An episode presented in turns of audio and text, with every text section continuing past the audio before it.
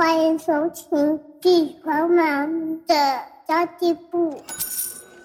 即便是忙碌的职业妈咪，一样能够打造出幸福的家。从育儿、财务知识到自我成长，我们都要样样精通。我是精算妈咪 Sandy Two，我会在这里透过自己自身经验的分享，以及访谈各个领域的专家达人，让你跟我一起打造属于我们自己的理想生活。大家好，我是陪你精算生活、创造理想人生的 Sandy Two。今天呢，要来跟大家聊聊跟人际关系有关的议题哦，也跟亲密关系非常有关联哦。它叫做道歉的艺术。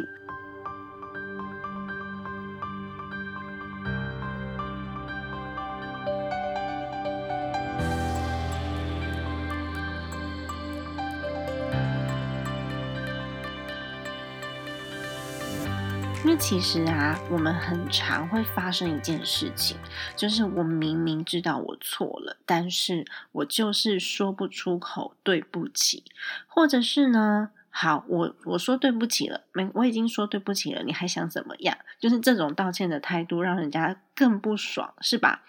但是呢，你知不知道为什么我们要道歉？我们到底要跟什么样子的人道歉？道歉能够为我们带来什么样子的好处？其实呢，我在这集里面可以跟大家分享一点点我自己的经验哦。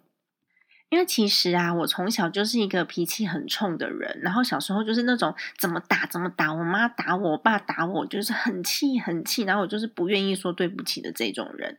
然后我现在就发现，哎。我儿子好像跟我的脾气蛮像的，都是那种拗脾气，越知道是自己错了，就越低不下头的这种个性。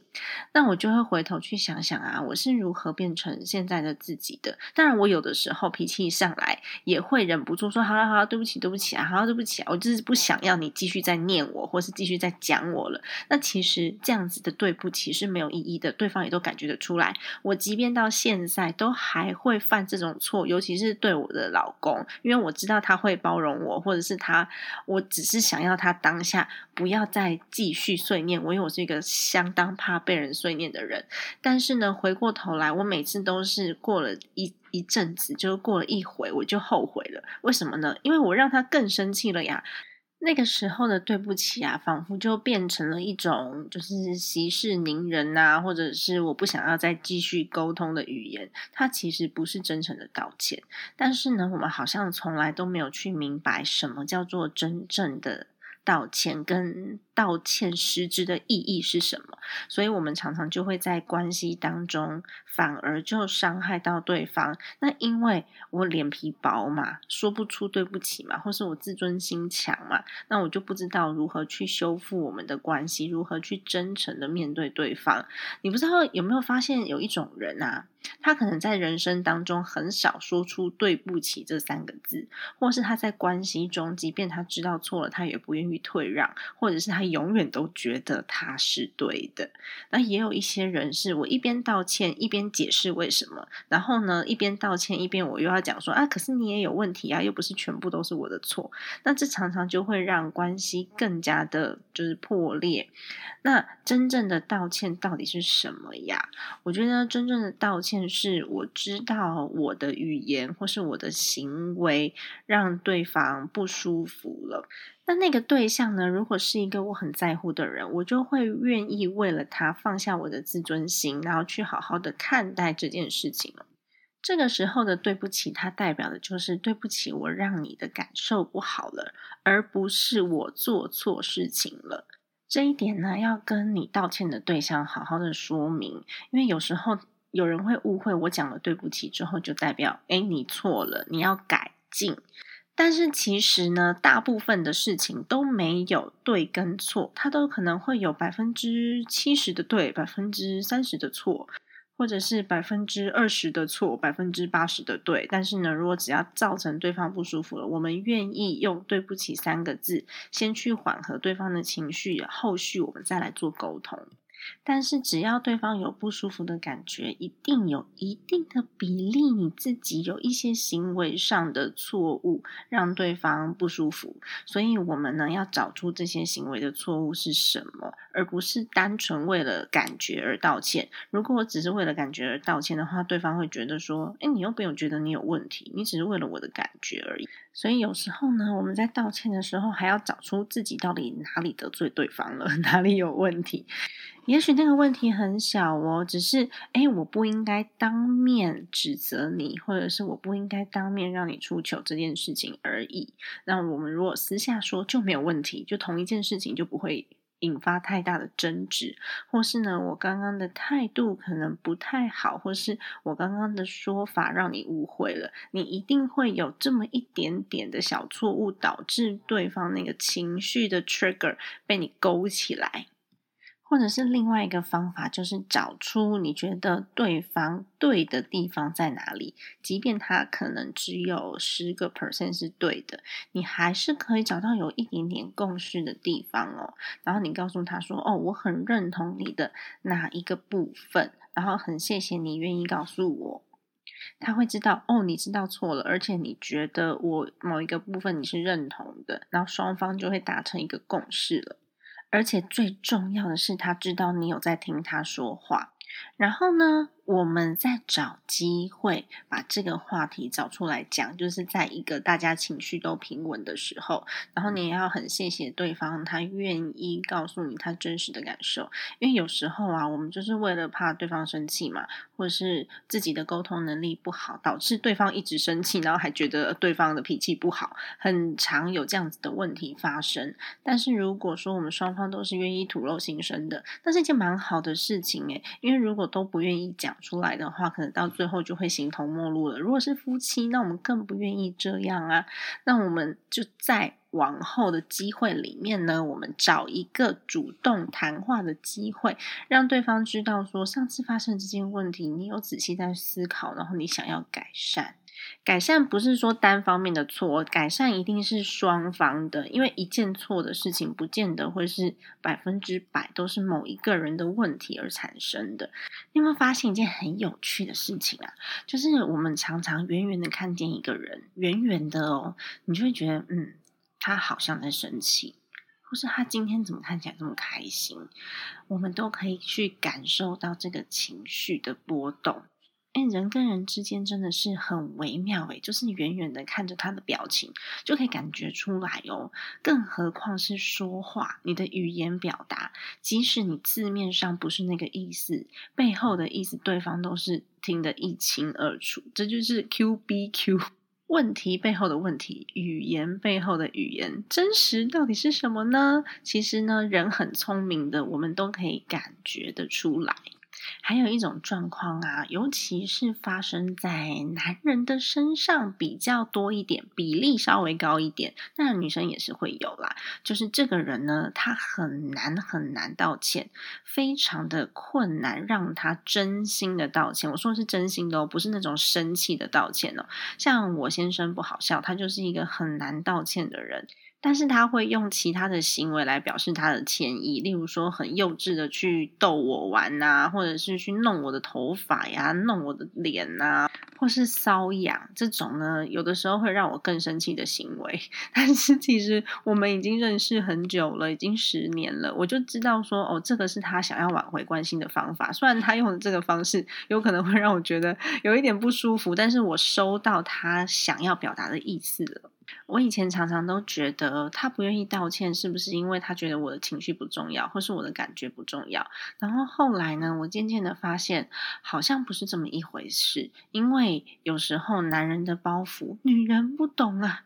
男人小时候就被要求要坚强一点，不能哭，不能软弱。所以呢，持续这样子的环境下，就造成了哦。即便是简单的说出“对不起”三个字，他们都会觉得浑身不自在，因为男人不能这么的软弱。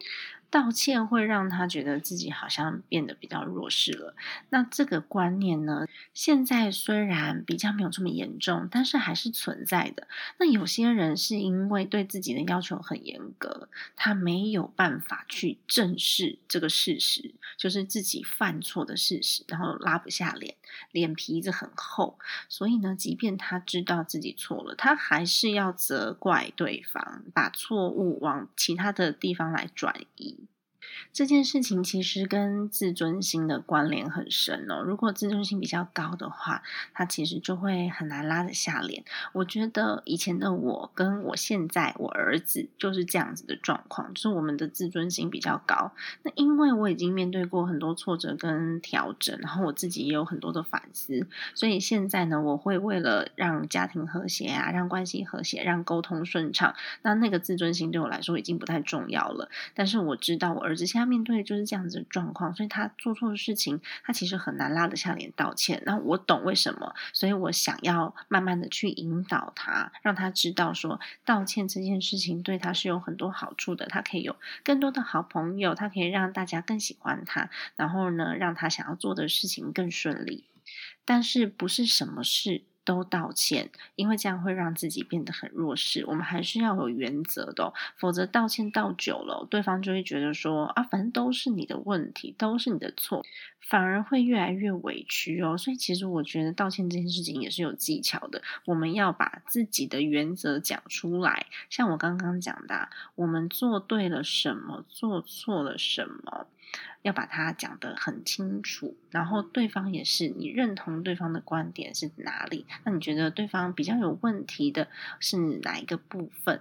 当我们愿意把它分解出来的时候呢，关系就会变得比较紧密。因为我其实不是为了呃道歉而道歉，我是为了解决问题而道歉，我是因为我爱你而道歉。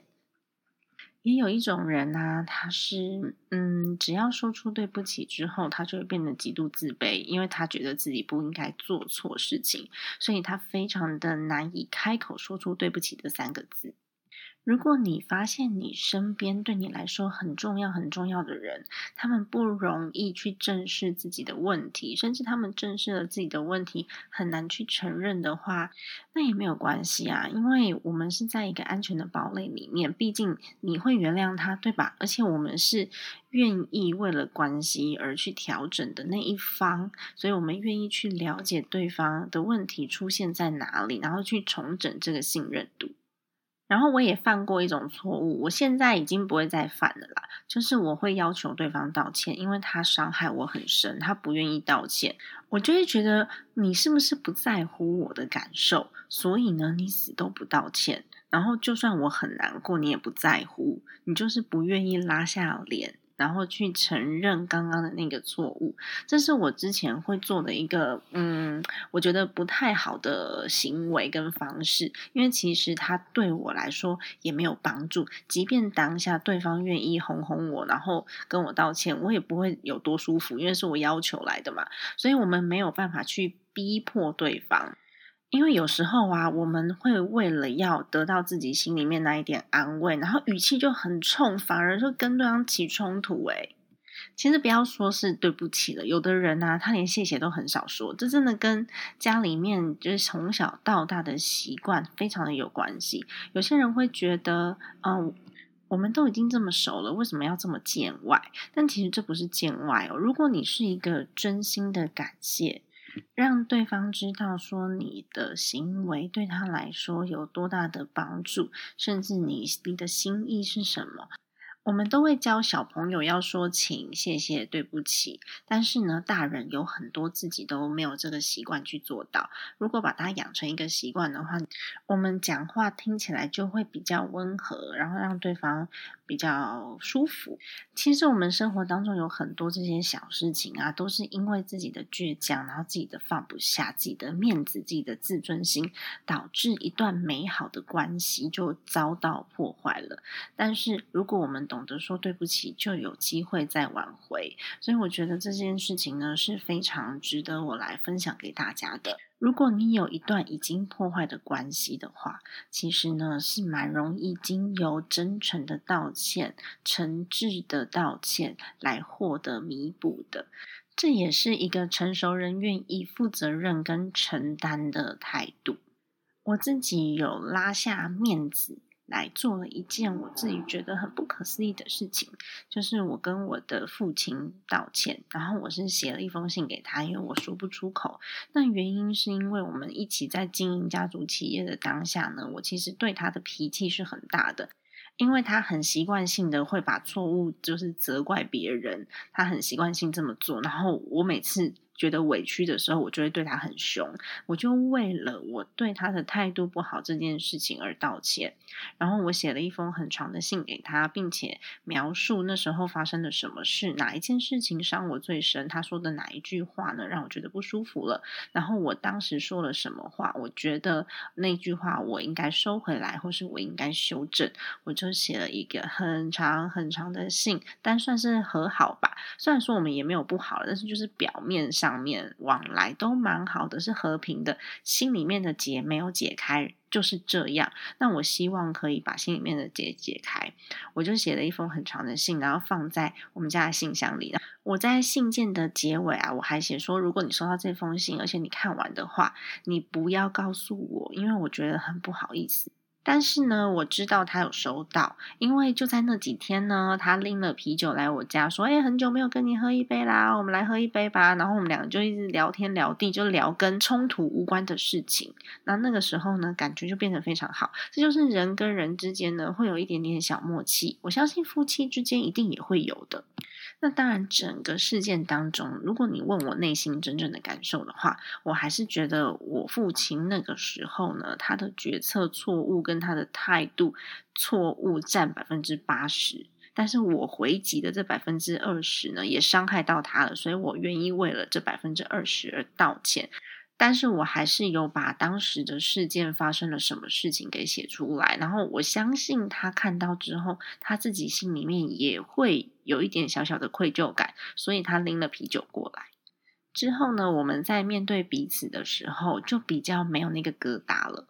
那我刚刚其实有讲说，我觉得我儿子的个性很像我嘛，他就是非常的倔强哦。前几天他回到家之后，不愿意脱鞋子，然后把家里面踩脏脏的。但是你知道吗？不好像就是一个非常爱干净的人，他无法忍受儿子不听他的话，然后把家里面给踩脏，所以呢，他就罚了儿子站，然后有轻轻的打了他几下。其实说轻轻的也有一点力道了，反正就是想要让他有点害怕的感觉，然后让他罚站。儿子很倔强，跟他在那边哭啊闹了半个多小时，就是不愿意说对不起，然后不愿意把鞋子放回鞋柜里面。他跟他老爸在外面。僵持不下，所以我就跑进我的房间里，然后戴着耳机听音乐，因为我不想要听到他们两个 对话的声音，我会觉得很心疼。但是呢，我也不想要去干涉我老公在教孩子的方式，然后不想让孩子觉得他做错事了，他就可以找另外一个靠山。所以我现在应该会研究一下，怎么样教我的孩子。说对不起，我之前有在一本书里面有看到一个重点，我忘记那个书名了，但他好像是说，除了大人要以身作则以外呢，只要孩子愿意道歉，我们都要去抱抱他，然后告诉他说：“哎，谢谢你愿意道歉。”然后就不要再继续说了，不要重复他的错误，否则呢，他会觉得每一次道歉都让他在多被教训一次，多被提醒他的错误一次。所以你只要跟他讲完谢谢你的道歉之后，就不要再说其他的话，就不要说啊，你看你每次都这样，你你这样子道歉虽然是很好啦，是很好的行为，可是如果你可以不要怎么样的话，你就不用这次的道歉啦，就开始变成碎念模式，超可怕的，我们也不喜欢吧。那如果孩子，他不愿意开口说道歉的话，用行为也是可以的。什么叫做行为的道歉呢？行为的道歉就好像我刚刚前面有比喻我老公，对不对？他就很喜欢弄我、整我，然后让我变得很好笑，然后他就在那边嘿嘿嘿嘿很开心。但是其实呢，他就是小学生对喜欢的女生的那一种心态，这就是他的道歉。还有我刚刚 有讲到我的父亲，他拎了啤酒来跟我喝一杯，那也是一个道歉的行为。因为蛮多人是不愿意再提起过去的事情的，他会觉得哦，真的太不好意思了，或是太没有面子了，所以他就会用行为去替代。那小朋友的话，我现在常常去引导我儿子，就是他如果不想要我再重复讲他的错误，然后他不愿意讲出对不起三个字，我就会告诉他说：“那没有关系，你现在过来抱妈妈一下，或是你现在过来亲妈妈一下。”那他就会比较愿意放下、卸下那个心防，这也是一种小小的练习哟。但是我觉得语言的力量还是很重要，所以你常常在听到好听的话，或是常常听到肯定的语言，常常听到正面的语言，心情真的会变得很好，每天都很开心，然后家庭关系也会越变越好。所以啊，我真心觉得说对不起是一种很了不起的能力哦。愿意道歉的人，他有的时候是纵观全局，然后权衡之下，他愿意道歉，所以这也是一种成熟度的表现。不成熟的人很容易小鼻子小眼睛，只看得到他自己的自尊心，他不愿意为了整个家族的和平，或是为了自己爱的人去权衡，然后放下自尊心。当你承认你自己比较渺小的时候呢，就会变得伟大了。你试想哦，如果你是一间公司的老板，然后这个老板或是这个上司，他很喜欢揽功跟就责。什么叫做揽功？就是对都是我对，那就责就是错就是你错，一定要找一个人出来担责任。如果是这种老板的话呢，永远都没有办法把公司做大。为什么？因为大家对他的忠诚度就不够，然后都是为了领薪水，所以在这个公司里面工作。那哪一种老板会让大家觉得很愿意臣服于他，或是很真诚的愿意为了他而服务？就是那一种，嗯，功劳是大家的，那责任的话，哦，都是我决策错误，所以我们要来一起检讨这件事情。那当老板是这个态度的时候呢，下面的主管也会跟着老板来学习，那主管也会学习到担责任这件事情。那么呢，愿意承认错误，带领着下属前进，在家里面也是这样哦。一家之主的角色就跟老板是很类似的。如果你愿意为了整个家庭的和平，也就是如果是公司的话，就是整个公司的利益；那如果是家庭的话，就是整个家庭的和乐程度。如果呢有这种胸襟的话，才有可能把公司放大嘛，让更多的人愿意为你服务，才有可能让家庭和谐，让所有的人都快快乐乐。好的，那么以上就是今天的内容啦。今天给大家一个小小的功课，叫做人际存折。如果呢你有一个对你很重要的人，尤其是你的亲密圈里面第一层亲密关系的这些人。发生过一些摩擦，让你们现在的关系变得不亲密了。那么，请你拿出一张纸来，写下你跟他说对不起之后的好处，跟你跟他说对不起之后的坏处，然后你再去思考要怎么样弥补这一层关系。只要你愿意做这件事，肯定会让你发现有让你感动的地方。如果你愿意执行的话，甚至呢，有可能。让你的人生有重大的改变呢？不知道大家还有没有用过其他的很创意的道歉方式，或是很创意的道歉行为，或是语言，可以跟我们分享的？因为重整人际关系、人脉存折，也是我们累积财富当中非常非常重要的一环。欢迎你到金算妈咪存钱社里面来跟我们分享哦！你的留言对我们来说都相当的宝贵。好的，今天的节目就到此结束啦。如果你觉得今天天的节目对你来说相当的有帮助，欢迎你给我一个五星好评，噔噔噔，让我持续呢可以在排行榜上面出现，被更多的人发现，然后提供更多好的内容给你们，这也是我创作的动力之一哦。家庭理财就是为了让生活无虞，分享这期节目，让更多的朋友透过空中打造自己幸福的家。我们下一集再见喽，拜拜。